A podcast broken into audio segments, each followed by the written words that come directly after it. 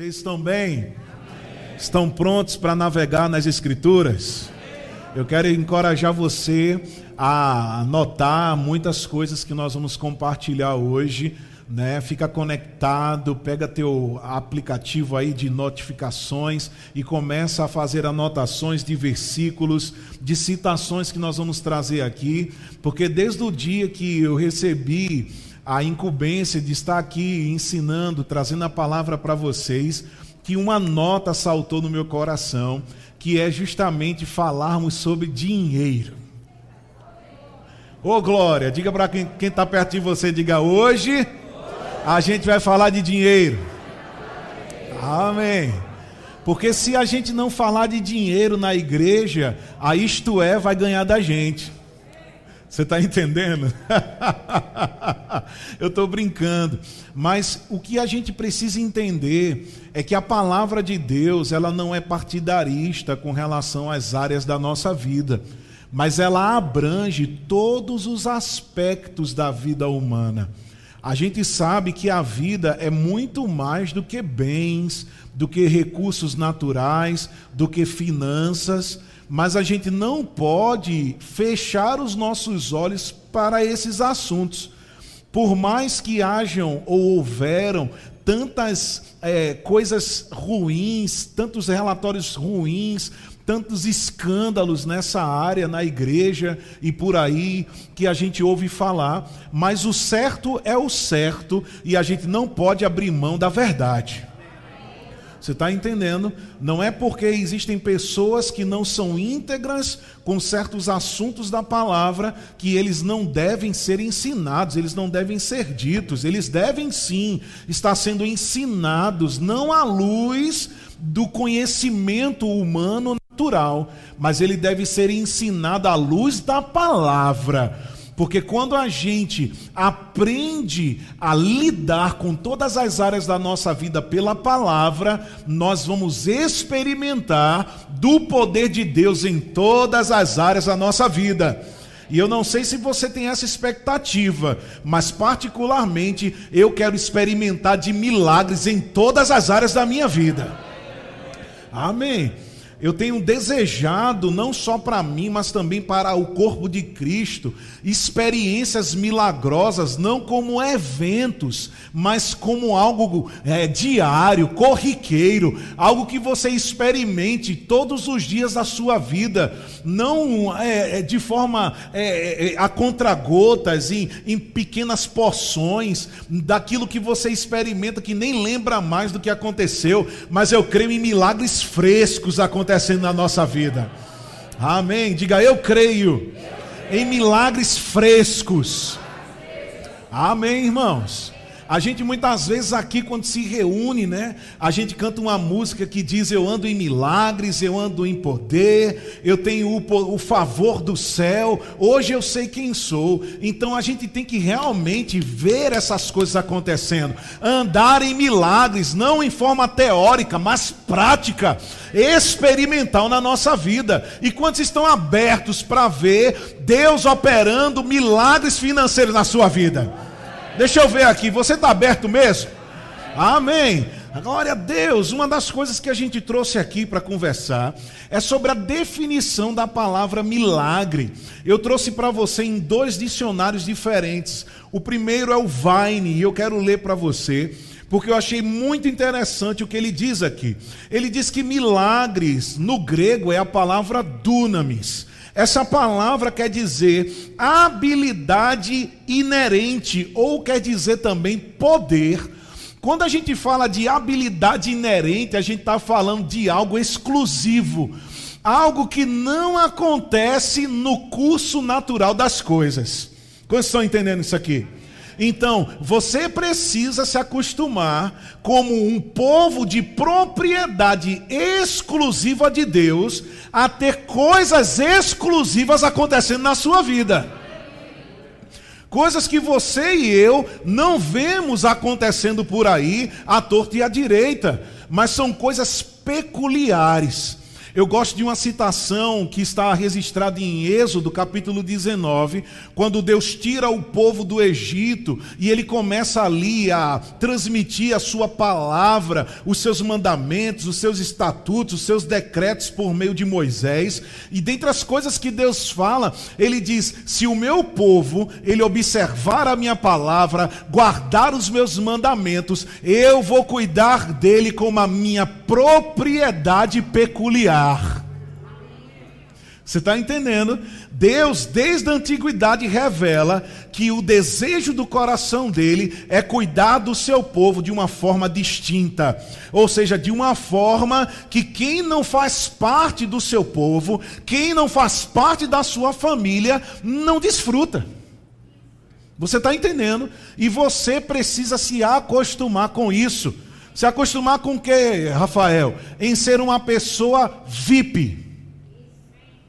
Esses, esses termos para nós não devem ser apenas atrelados a pessoas que têm posições favoráveis na sociedade, pessoas que têm acesso a camarotes de eventos exclusivos do mundo, mas você é uma pessoa muito importante porque você é tabernáculo do Deus vivo porque você foi comprado não por coisas corruptíveis como a prata e o ouro, mas pelo sangue de Jesus Cristo de Nazaré.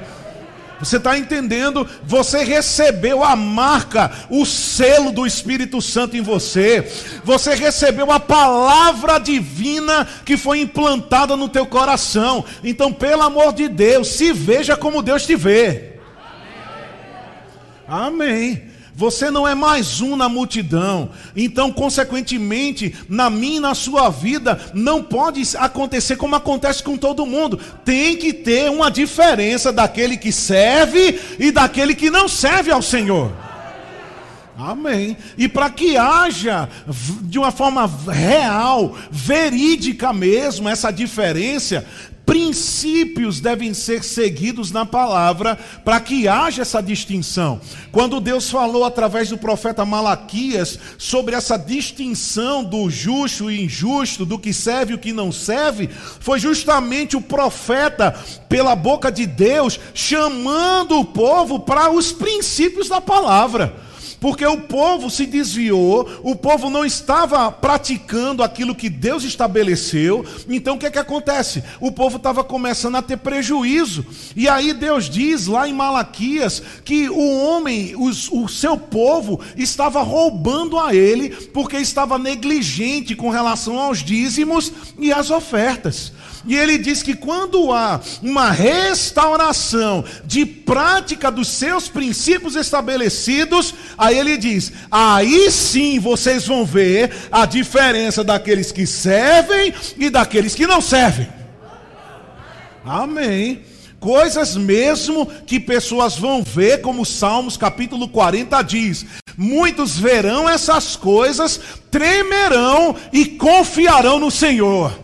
Eu declaro em nome de Jesus Cristo de Nazaré que você será um outdoor do céu, transmitindo fielmente a bondade do Senhor através da sua vida, a graça de Deus, o agir de Deus na sua vida.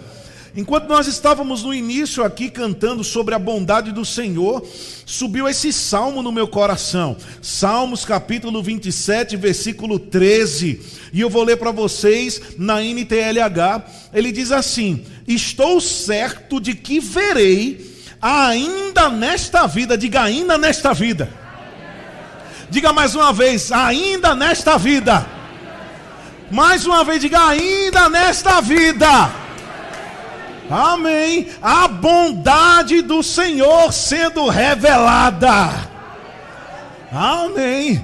Aleluia. Paulo disse em Romanos capítulo 5: dos que receberam a abundância da graça e o dom da justiça, reinarão em vida. Aleluia. Olhe para alguém que está perto de você e diga assim: Ei, rei. Se for uma mulher, diga: Ei, rainha. Amém. Ele te constituiu como rei e sacerdote dele aqui nesta terra. Amém, irmãos.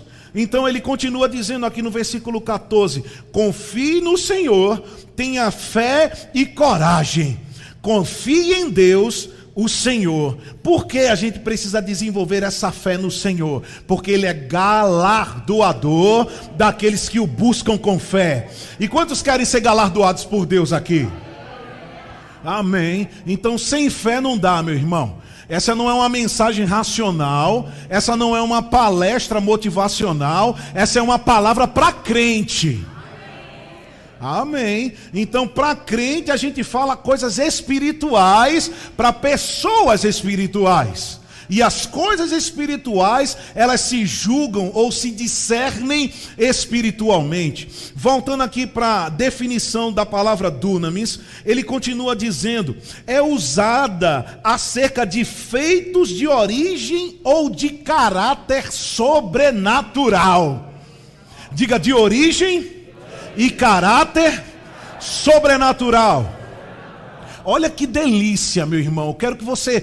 Esse é um banquete, é uma mesa posta diante dos nossos adversários. Quem são os nossos adversários? A miséria, a pobreza, a ganância. Tá tudo assistindo esse culto aqui e vendo você crescendo na compreensão da palavra, porque ele coloca uma mesa farta na presença dos nossos adversários. Amém?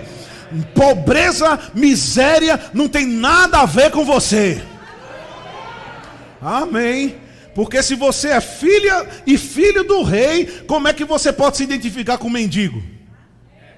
Não, não condiz, não encaixa. Essa conta não bate. Quantos estão entendendo aqui? Amém. Porque você já foi é, colocado nessa posição de reino e sacerdócio. E com a, o ensino da palavra, você vai aprender a exercitar esse poder real que o Senhor colocou em você.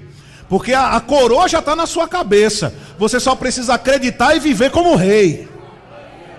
Amém. E aí ele continua dizendo, essa frase é deliciosa. Olha que coisa maravilhosa.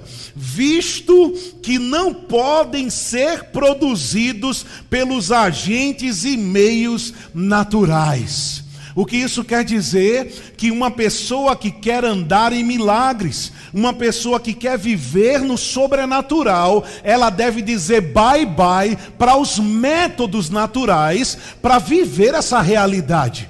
Porque se nós achamos que é pelos métodos naturais que nós vamos viver isso aqui, vamos fracassar, vamos falhar gigantemente. Mas se você entende, não, são coisas espirituais, são métodos acima dos normais, então eu preciso me apropriar deles para que essa natureza sobrenatural ela comece a operar na minha vida. Quantos estão entendendo isso aqui?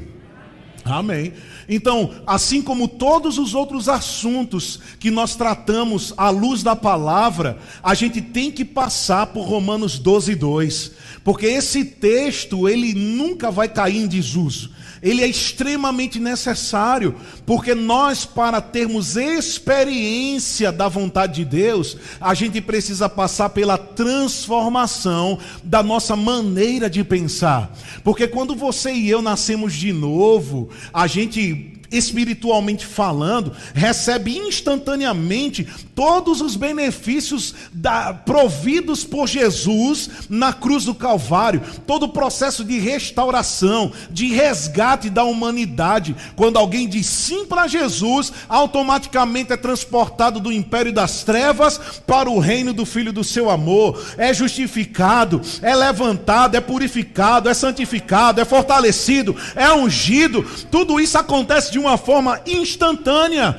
Mas a experiência, ela precisa passar por um processo de educação na palavra, para quê? Para que nós venhamos a alinhar a nossa vida na direção certa, que é a direção de Deus, e aí sim a gente vai provar de uma vida sobrenatural. Eu trouxe aqui para vocês Romanos 12, 2, na versão da Bíblia Philips. E eu quero que você abra os seus ouvidos para prestar atenção como ele fala a respeito da vida no mundo e como há uma, uma tentação para fazer com que as pessoas que nasceram de novo se moldem aos padrões do mundo.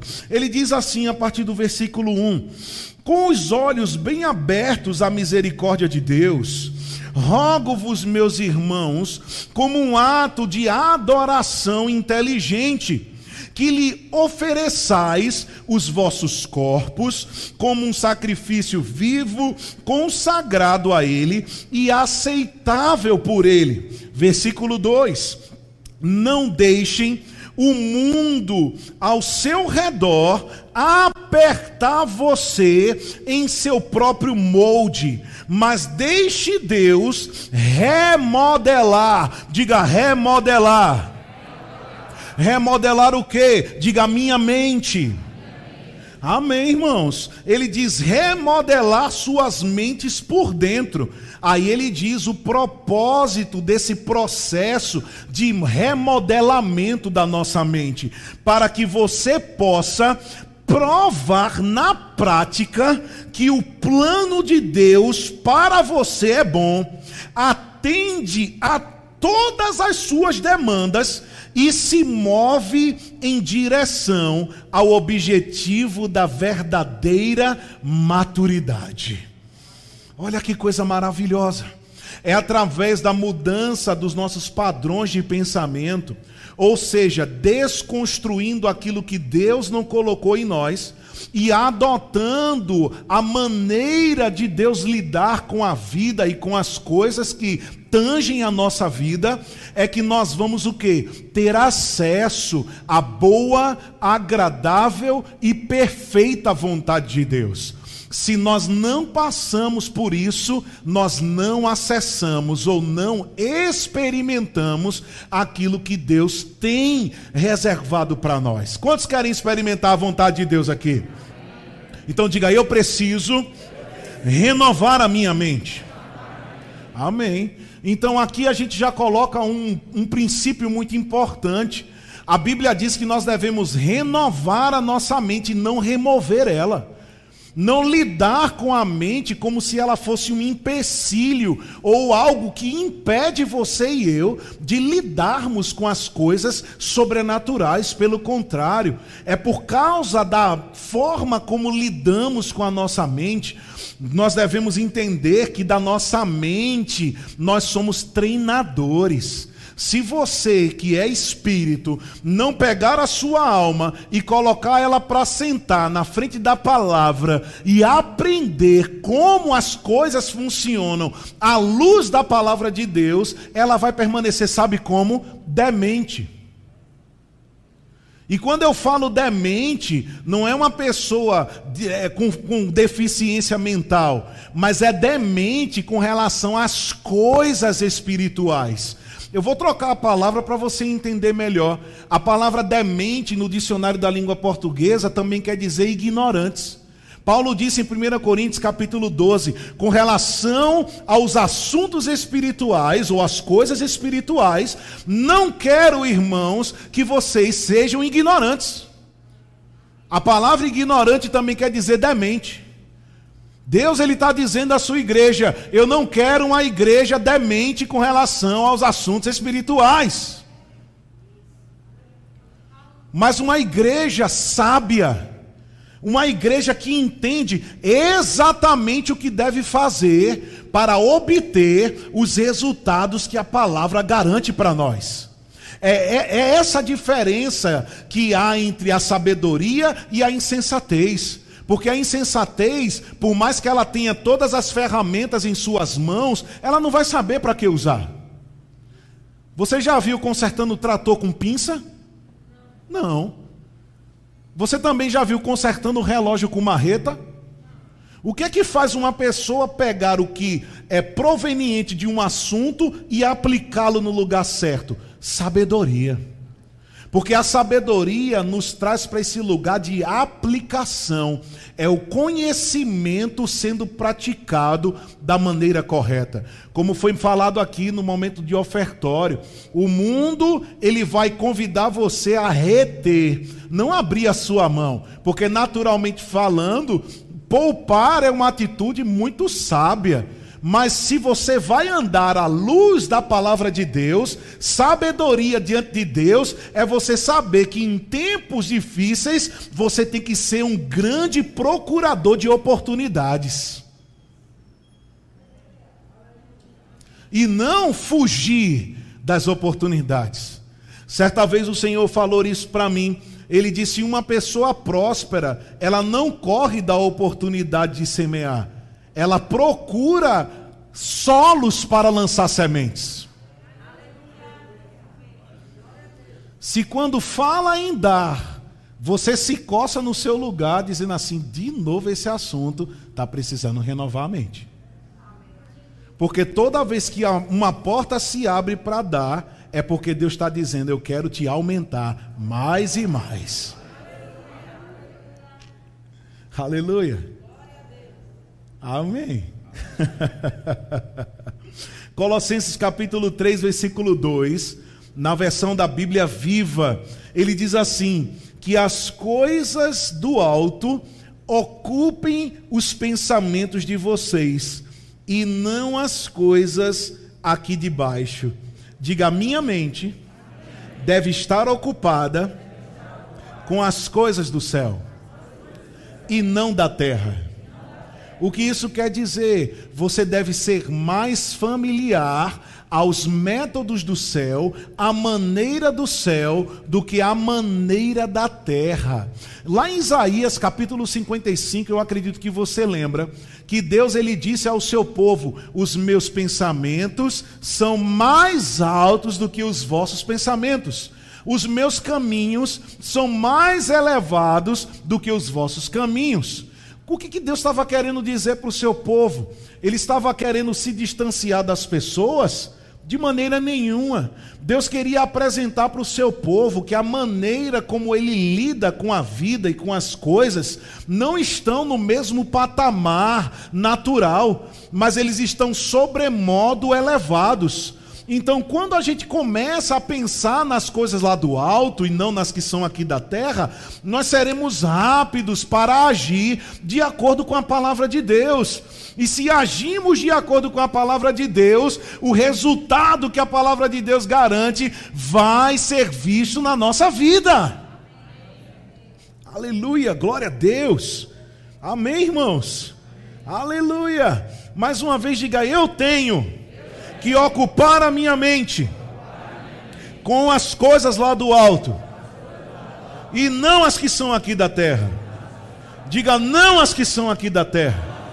Diga não as que são aqui da terra. Amém.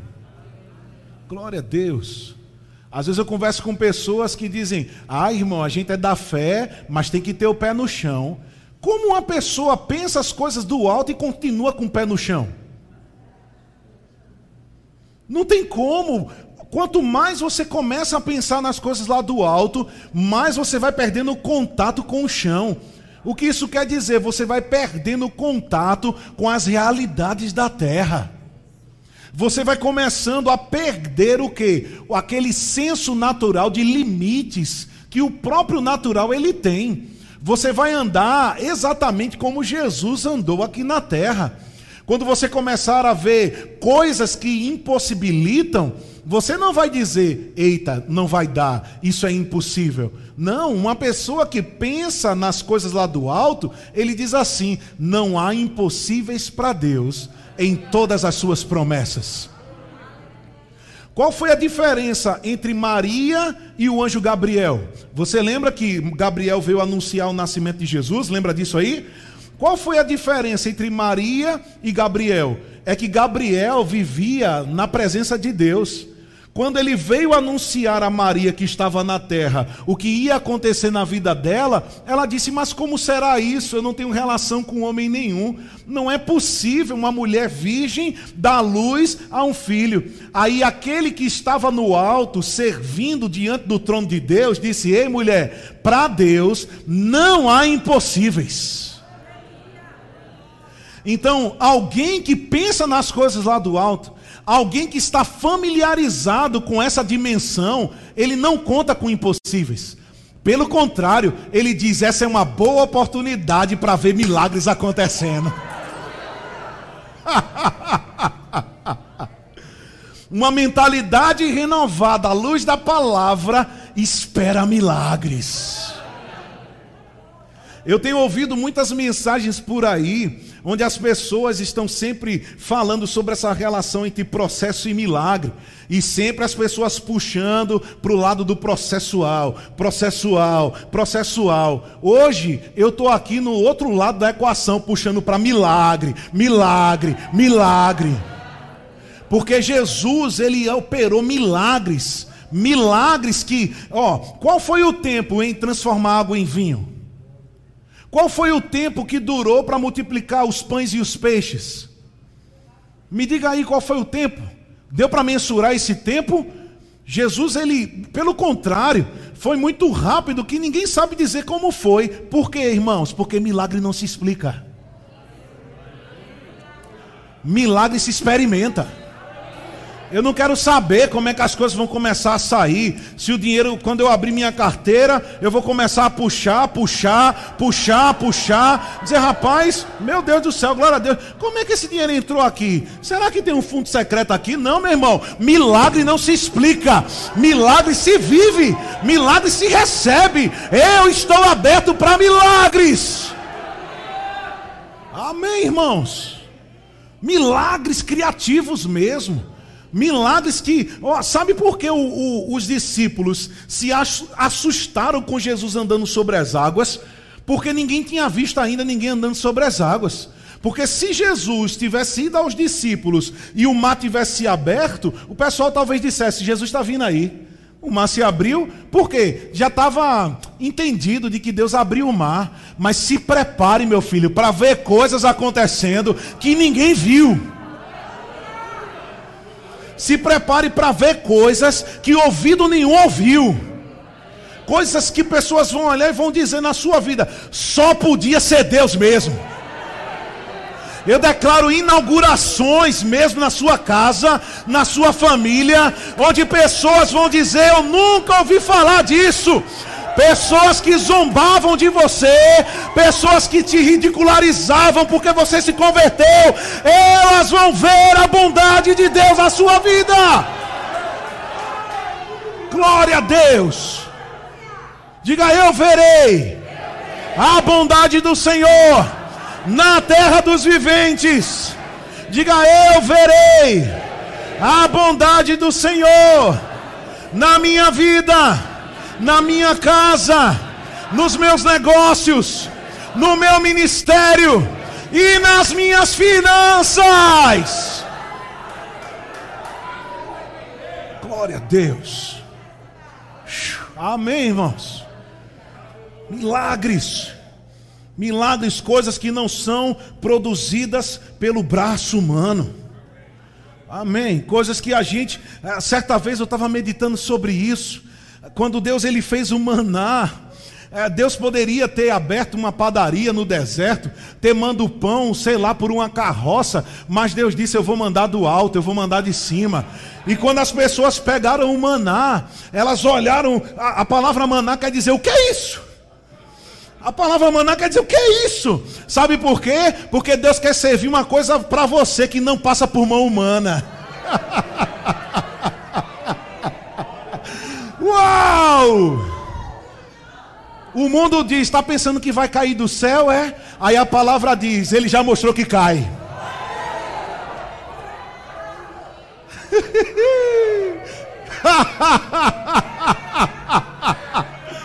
Uau! Aleluia! Amém! Se está registrado na palavra, é jurisprudência para acontecer na nossa vida. Ou seja, tem respaldo para acontecer na nossa vida. Então, se Deus já fez provisão cair do céu, se prepara, fica ligado. Fica ligado. Aleluia. Glória a Deus. Vai recebendo aí, irmão. Eu estou recebendo aqui, amém. glória a Deus, glória a Deus, glória a Deus. Uma das coisas que a gente precisa estar bem consciente como igreja, a gente daqui a pouquinho vai falar sobre alguns princípios na palavra de Deus e ver um ou dois exemplos sobre esses milagres na, na, de provisão, milagres na área financeira. A gente precisa entender que a gente foi abençoado. Diga, eu fui abençoado.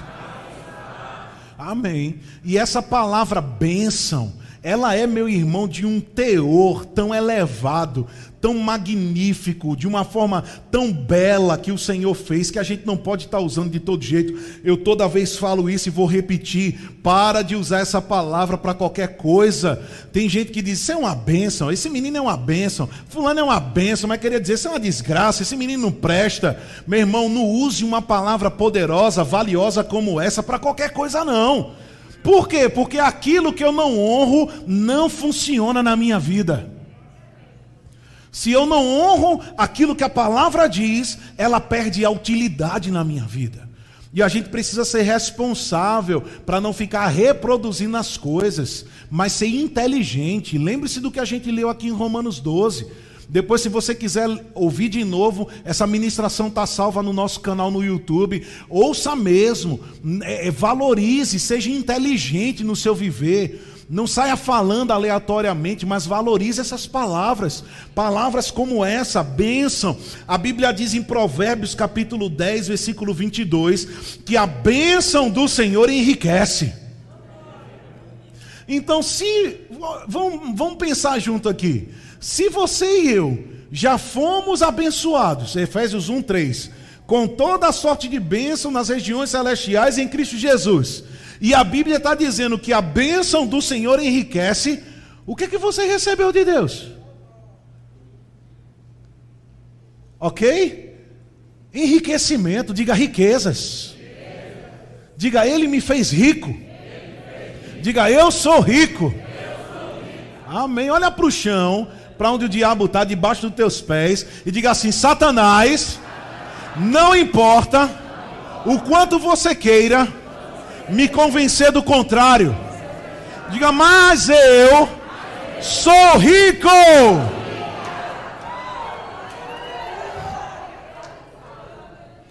Satanás quer trazer uma ideia de que todo crente é, é, deve ser pobre, deve ser miserável. Não, meu amigo. Não, de forma alguma. Porque 2 Coríntios, capítulo 8, versículo 9, diz que Jesus, sendo rico, se fez pobre para que por meio da sua pobreza nos tornássemos ricos. Então abra mesmo sua boca e diga: Eu sou rico. Por quê? Porque eu sou abençoado. Porque é isso que a bênção do Senhor traz. A bênção do Senhor traz riquezas. Diga riquezas diga prosperidade, diga aumento, frutificação, ampla suficiência. Você crê nisso? E aí ele continua dizendo: a bênção do Senhor enriquece, e com ela não traz desgosto. Essa palavra desgosto também quer dizer danos, prejuízo, esforço e trabalho pesado. Aleluia.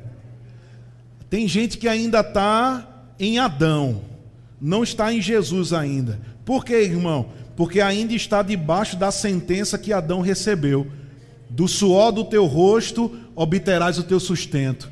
Aí tem um monte de gente dizendo: Não, eu vou trabalhar, porque a Bíblia diz que do suor do meu rosto eu vou obter o meu sustento. Não é fácil, não está fácil para ninguém. A gente vai, vai passando pela prova, dando glória a Deus e não sei o que. Mas eu quero te perguntar: você está em Adão ou em Cristo? Porque em Cristo você é abençoado. Jesus levou aquela coroa de espinho na cabeça Jesus ele suou gotas de sangue no jardim do, do Getsemane para você não precisar mais ter pressão na sua cabeça e nem mais suar o seu rosto para obter o seu sustento. Jesus veio atualizar os termos da nova aliança. Sabe como? Quando ele disse: Na vossa oração, diga assim: O pão nosso de cada dia nos dá hoje. Ou seja, o homem amaldiçoado tinha que ir atrás do seu pão, tinha que ir atrás do seu sustento, mas o homem em Cristo olha para o alto e diz: Pai nosso que está no céu, santificado seja o teu nome, venha a nós o teu reino, seja feita a tua vontade, aqui na terra como no céu. O pão nosso de cada dia nos dai hoje. Ou seja, não é mais ir atrás, não é mais correr atrás, mas é as bênçãos do Senhor correndo atrás da gente. Se você ainda está dizendo, é, eu estou na correria, é, a gente está correndo atrás, eu quero te dizer, isso não é a nossa condição em Cristo. Pode parecer bonito, pode aparecer para o mundo responsável, mas não é espiritual. Você deveria dizer: as bênçãos estão correndo atrás de mim. E não eu estou correndo atrás das coisas. Ah, porque se você está correndo atrás das coisas, as coisas de Deus não podem alcançar você. Porque você não está parado. Salmos 46 ele diz: Aquietai-vos. Aquietai-vos e tenha conhecimento de quem Deus é na sua vida. Muitas vezes essa área, principalmente de finanças, ela está ainda, não está harmonicamente na nossa vida funcionando, porque a gente está muito inquieto. Não está ocupando as coisas com a, a nossa mente com as coisas lá do alto.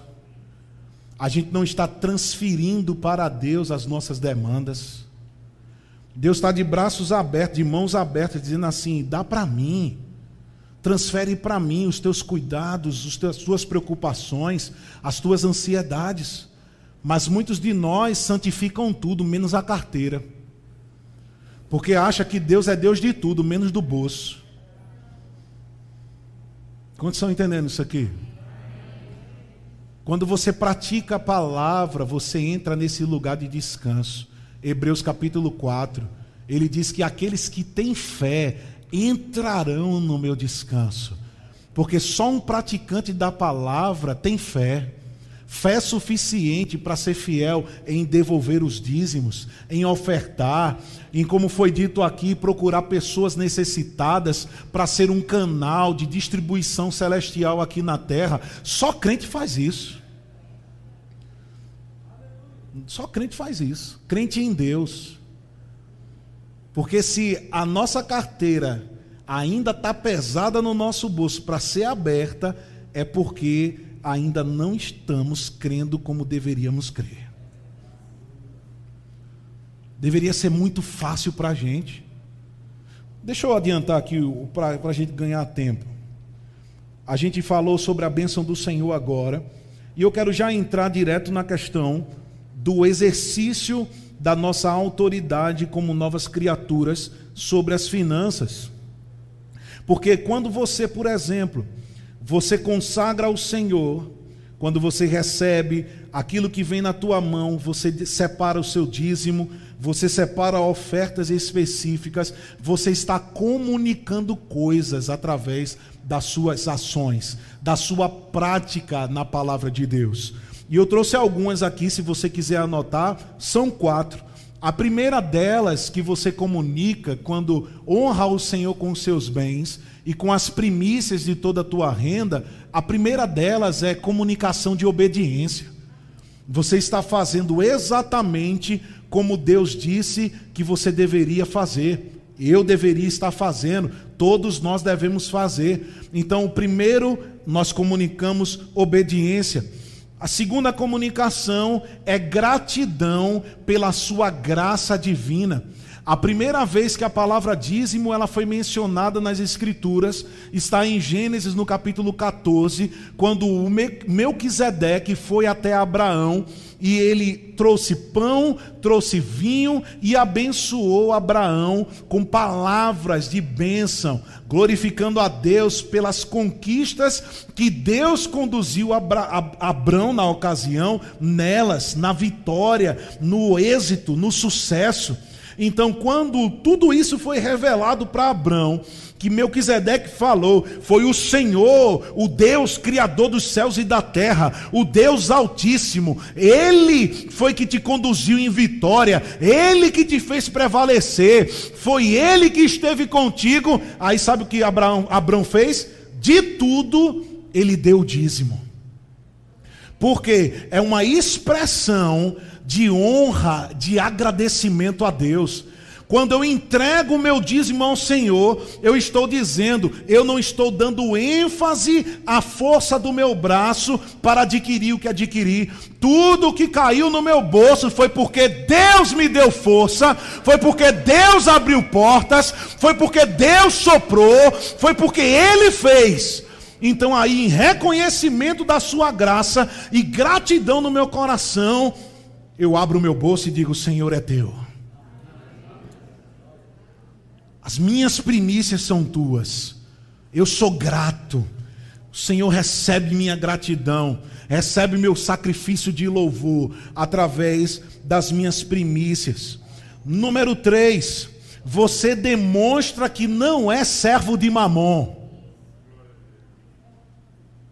Jesus ele disse em Mateus capítulo 6, versículo 24: Não é possível servir a dois senhores, porque vai agradar a um e vai odiar o outro. Não é possível servir a Deus e ao dinheiro. Quando eu sei que não estou debaixo da influência de mamon, quando aquilo que cai na minha mão, a primeira coisa que eu penso não é no boleto, é em Deus. Porque se eu recebo algo e já penso na conta para pagar, em primeiro lugar, e não em tirar, separar o que é do Senhor, é porque Mamon ainda está, de alguma forma, influenciando a minha maneira de pensar. Quantos estão entendendo isso aqui?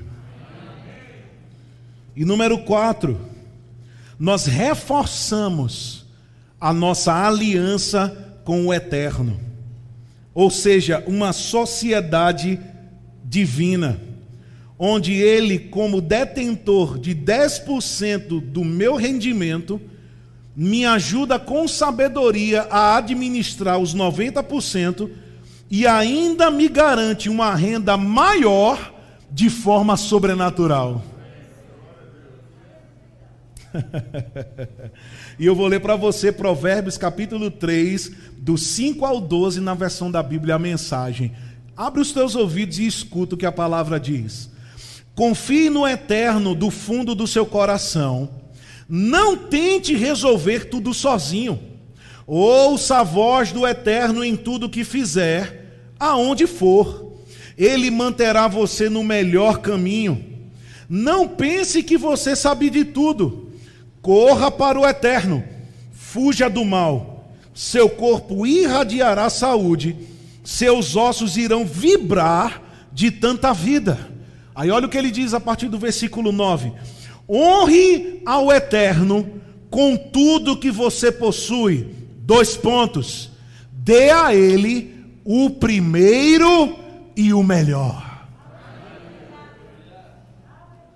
Diga o primeiro e o melhor. Mais uma vez, diga o primeiro e o melhor. Porque você precisa entender que nessa jornada de honrar ao Senhor com primícias, tem mais a ver com você do que necessariamente o que você está dando. Como assim? Gênesis capítulo 4. Tem pessoas que pensam que Deus não aceitou o sacrifício de Caim porque foi fruto da terra. E não porque foi, não foi animal como Abel ofereceu. Mas não foi por isso, porque lá em, lá em Êxodo em diante, quando Deus começa a estabelecer o sistema sacerdotal, ele diz que o povo deveria entregar dos seus primeiros frutos, das suas primeiras colheitas, primícias, os dízimos e assim por diante porque era de acordo com o seu trabalho. Se alguém é agricultor, então qual é o rendimento do seu trabalho? O fruto da terra. Se alguém trabalha com animais, qual é o rendimento do seu trabalho? Diga animais. Entendeu? Só que se você ler cuidadosamente Gênesis capítulo 4, você vai ver que Caim, ele separou a sua entrega ou o seu sacrifício a Deus no fim de um tempo. Ou seja, depois de fazer tudo, no final da colheita dele, ele disse: Eita, o do Senhor. Tem que separar aqui, ó. Esqueci, rapaz. Tanta coisa para fazer, né? Mas Deus entende, conhece meu coração, né? Tem gente se identificando aí, né? Se ficar sorrindo, tá de máscara mesmo, ninguém vai saber, né? Aí separa e vem. Ô oh, Senhor, trouxe meu dízimo, aleluia. Aí passa a salva. Aí Deus diz: Estou aceitando não. Porque para ser legítimo e ser creditado como honra ao Senhor, precisa ser o primeiro e o melhor. Abel, por sua vez, ele pegou as primícias do seu rebanho. Ele pegou algo que estava bem, ele pegou aquela, aqueles, aquele animal que estava sem defeito, ele observou bem, ele disse: Eu não posso dar para Deus qualquer coisa.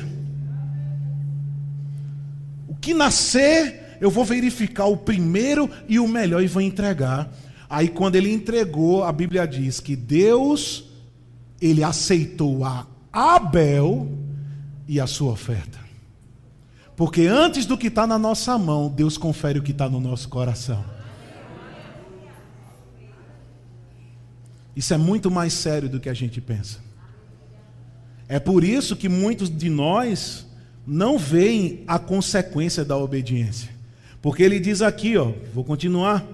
Ele diz: "Seu celeiro se encherá até não dar mais" e seus barris vão transbordar. Mas por que muitos não veem esse transbordar, essa coisa de tanta bênção, tanta coisa, tanto dinheiro, tanta coisa sobrando? Por quê? Porque muitas vezes estão deixando Deus para quinto, sexto, décimo lugar. Tem gente querendo Mateus 6,33 operando na sua vida, sem buscar em primeiro lugar. Mas é ilusão buscar em quinto lugar e querer resultado de quem busca em primeiro.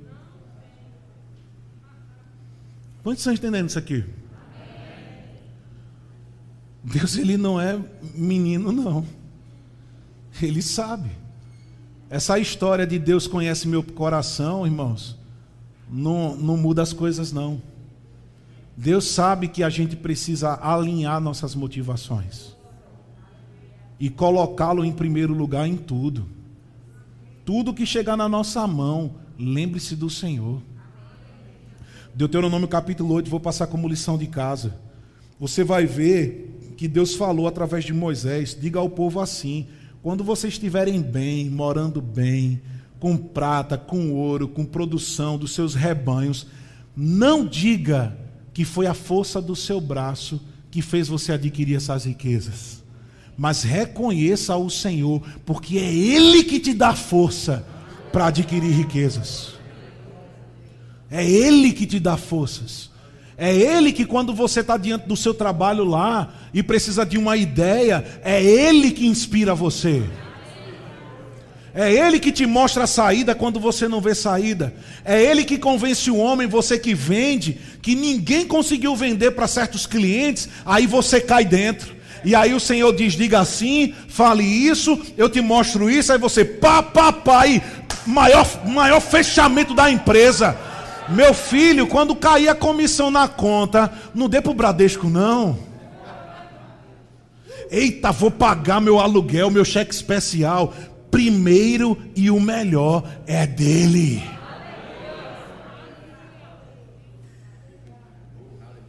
Aí sim, você e eu vamos ver os resultados da obediência na nossa vida. Para nós encerrarmos, ofertas. Foi lido aqui Provérbios 11, 24 e 25. Algumas pessoas gastam com generosidade e ficam cada vez mais ricas. Sabe o que a palavra gastar também significa? Empregar. Ou seja, quando você coloca o seu dinheiro para trabalhar no reino, você fica mais rico.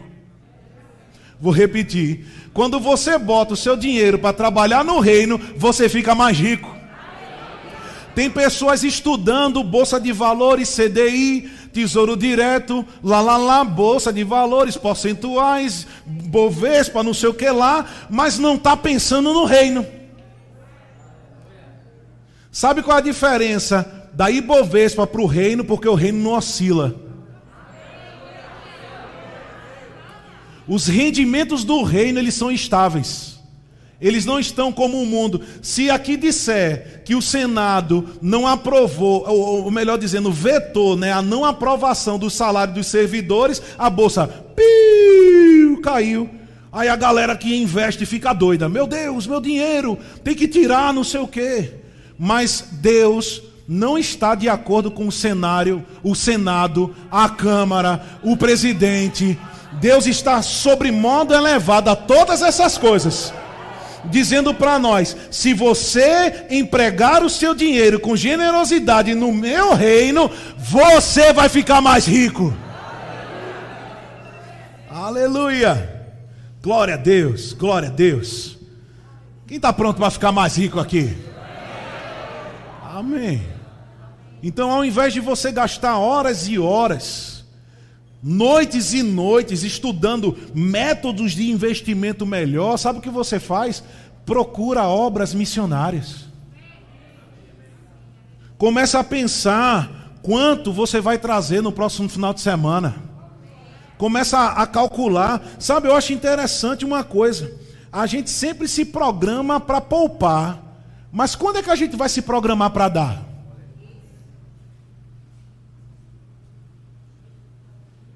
Chegou a hora de inverter valores. Chegou agora a hora de você fazer uma poupança para dar. Separar um valor de todo mês.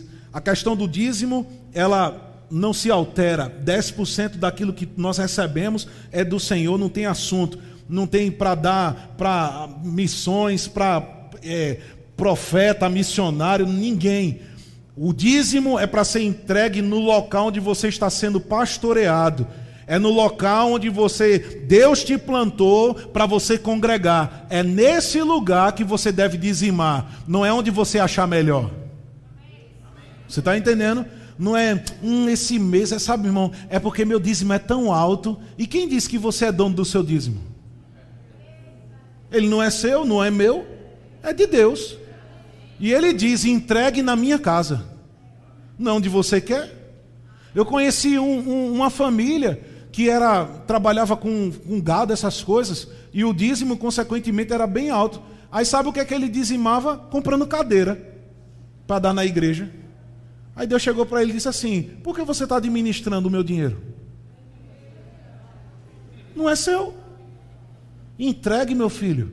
O resto eu inspiro os meus sacerdotes para administrar. Quando entra nesse envelope e cai na salva, já não é mais da sua conta. Não sei o que estão fazendo com o meu dinheiro. Não é da sua conta. Porque não é seu. Está gostando? Ô, glória. Amém. Isso. Exato. Exatamente. Não é a homens. A Bíblia diz em Hebreus 7 que aqui são homens que recebem, mas lá aquele que se testifica que vive. Homens recebem, homens naturais, mas é Deus que está recebendo. Você está entendendo? Então, é justamente por, por isso que a gente precisa mudar a nossa maneira de pensar. Porque o mundo pensa que quando você está dizimando e ofertando na igreja, você está dando dinheiro ao pastor. Mas pela palavra você está dando ao Senhor. Você está entendendo? É por isso que você precisa passar, passar a bucha da palavra no seu quengo. Para tirar essa sujeira do mundo que impede as pessoas de prosperarem mais. Você está entendendo? Porque os nossos métodos, as nossas maneiras de enriquecer e prosperar não são como natural. Eu não estou dizendo que você não pode investir na bolsa, fazer o que você quiser. 90% é, da, é, da, é seu, você faz o que você quiser. Mas eu estou te falando que se você quiser experimentar daquilo que a palavra está dizendo, então comece a praticar o que a palavra está dizendo. Quantos estão entendendo isso aqui? Amém. Então, eu vou ler só um exemplo aqui de milagres, de provisão, para a gente encerrar. Eu vou ler para você 1 Reis, capítulo 17, no versículo 1. A gente vai falar sobre aquela chuva abundante que caiu quando Deus ele decretou juízo sobre a nação de Israel por estar praticando idolatria. A Bíblia fala no capítulo 17, no versículo 1, que Deus levanta Elias de Tisbe para falar ao rei Acabe. Ele diz que não haveria orvalho nem chuva durante os próximos anos, até que ele ordenasse. E como eu falei, Deus ele decretou esse juízo sobre o povo por causa da idolatria, por causa da mistura. Então, três anos e meio não choveu sobre a terra. Aí no capítulo 18, no versículo 1, Deus manda Elias novamente se apresentar ao rei Acabe e diz que ele enviaria chuva. Só que aqui a gente precisa entender algo muito interessante. É aqui onde o princípio da palavra está hospedado. Porque Deus prometeu que chuva cairia, mas ele não isentou o povo de participar de alguma forma. Vou repetir. Deus anunciou que derramaria chuva sobre, sobre a terra, mas ele não isentou o povo de participar, contribuindo de alguma forma. E o povo contribuiu aqui, Rafael? Contribuiu. Vamos ler a partir do versículo 34 do capítulo 18 de 1 Reis. E disse: enchei de água quatro cântaros e derramai-a sobre o holocausto e sobre a lenha. Disse ainda: Fazei-o segunda vez, e o fizeram. Disse mais: Fazei-o a terceira vez, e o fizeram a terceira vez. O que, que foi que Deus prometeu, gente? Diga chuva. A semente, entenda isso. A colheita, ela é proporcional à semente que é semeada. Quem planta água, colhe o quê? Chuva. Porque a medida da colheita é sempre maior do que a semente. Todas as vezes que você semeia, você vai receber numa medida ainda maior aquilo que você semeou. Então, se você precisa de algo, comece a verificar qual é o tipo de semente que vai trazer a colheita que você precisa. Você pegou isso aqui? Ah, pai, eu preciso de um carro. Está semeando gasolina para quem?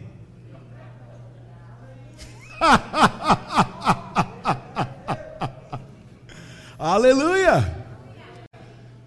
A sua colheita, ela vai ser proporcional à sua semente. Se está precisando de dinheiro, o que é que você tem que plantar?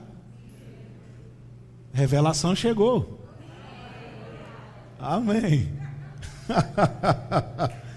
e aí, deixa eu te dar alguns números só para você entender a seriedade desse assunto. Ó, um cântaro, ele representava, ou seja, ele comportava 5 litros de água. Elias, inspirado por Deus, pediu quatro cântaros para que fossem derramados. Ou seja, foram 20 litros cada vez que foi feito. Consequentemente, foram 60 litros d'água derramados sobre o sacrifício. Meu irmão, em tempo de seca, onde não chovia por três anos e meio, 60 litros de água é derramar ouro. É ouro. Isso quer dizer o que para a gente? Que oferta é sacrificial mesmo. A viúva que deu duas moedinhas e Jesus estava lá, porque se você não sabe, Jesus ainda continua na frente do gasofilácio. Só que Jesus não está vendo quanto as pessoas estão dando, ele está vendo como as pessoas estão dando. Porque a Bíblia deixa claro que muitos estavam dando do que lhes sobrava. As pessoas chegavam no gasofilácio e pá, Só os bolinhos de moeda. Pá, aqui, ó. Puf, sou cara. Aí vem uma viúva pobre. Com duas moedinhas e coloca no gasofilaço. Aí Jesus chamou os discípulos: Vem cá, gente, vem cá, vem cá. Tá vendo essa mulher? Deu mais do que todo mundo aqui. Porque todo mundo deu da sua sobra. Mas ela deu da sua pobreza. Ou seja, ela deu tudo que ela tinha. Ela confiou ao Senhor tudo dela. Sabe? Só que entenda um detalhe. Jesus não chamou ela de volta e disse: Minha filha, eu vi tua fidelidade. Tome aqui suas duas moedinhas. Não. Porque para que haja colheita, o grão precisa cair na terra e morrer.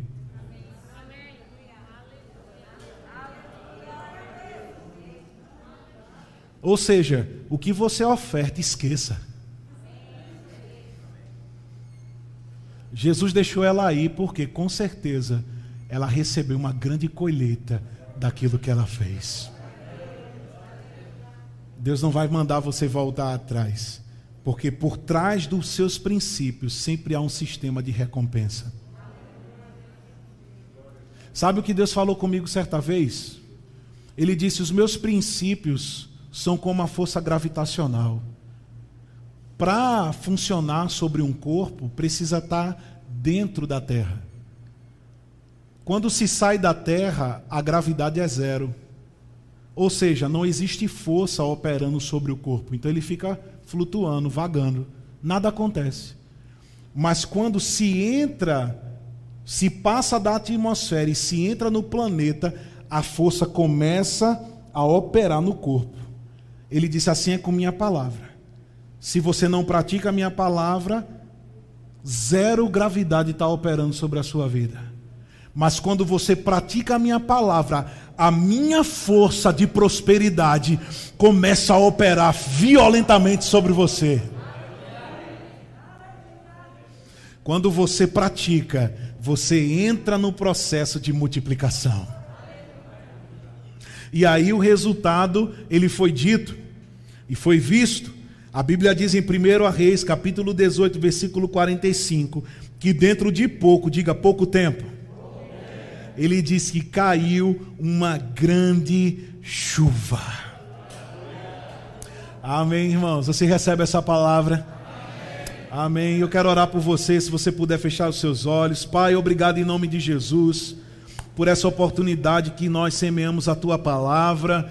Eu oro para que essas sementes elas não sejam perdidas, mas elas frutifiquem a 30, a 60 e a 100 por um. Eu oro para que cada pessoa ponha em prática aquilo que ouviu, e eu creio nesse povo entrando em novos patamares de riquezas novos patamares de abundância, novos patamares de prosperidade material mesmo, porque a realidade espiritual, todos nós somos supridos, mas nós temos expectativas para ver as manifestações de todas essas realidades espirituais que nos pertencem nesta terra. Diga nesta terra. Diga eu creio e eu recebo em nome de Jesus. Que Deus abençoe vocês. Amém, Pastor Elias.